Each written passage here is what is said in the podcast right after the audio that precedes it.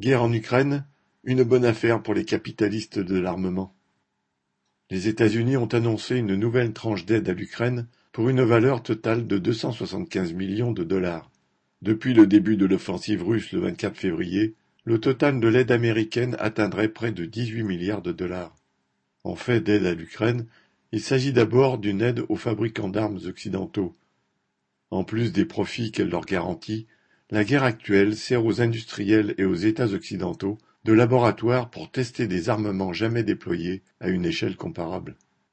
Le gouvernement américain reconnaît la livraison de roquettes M30A1 fabriquées par Lockheed Martin qui, en plus de leur charge explosive, contiennent 180 000 billes en tungstène, ne laissant aucune chance de survie dans un rayon de plusieurs centaines de mètres. Elles peuvent être tirées à 80 mètres avec une précision de 10 mètres des obus M982 Excalibur ont aussi été livrés à l'armée ukrainienne, la perle des obus de 150 mm selon les spécialistes.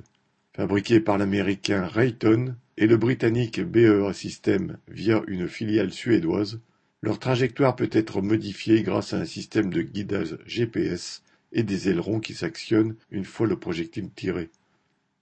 Le Pentagone reconnaît avoir livré 880 000 obus classiques de 155 mm et 2500 de ces perles. L'industrie française des engins de mort n'est pas en reste.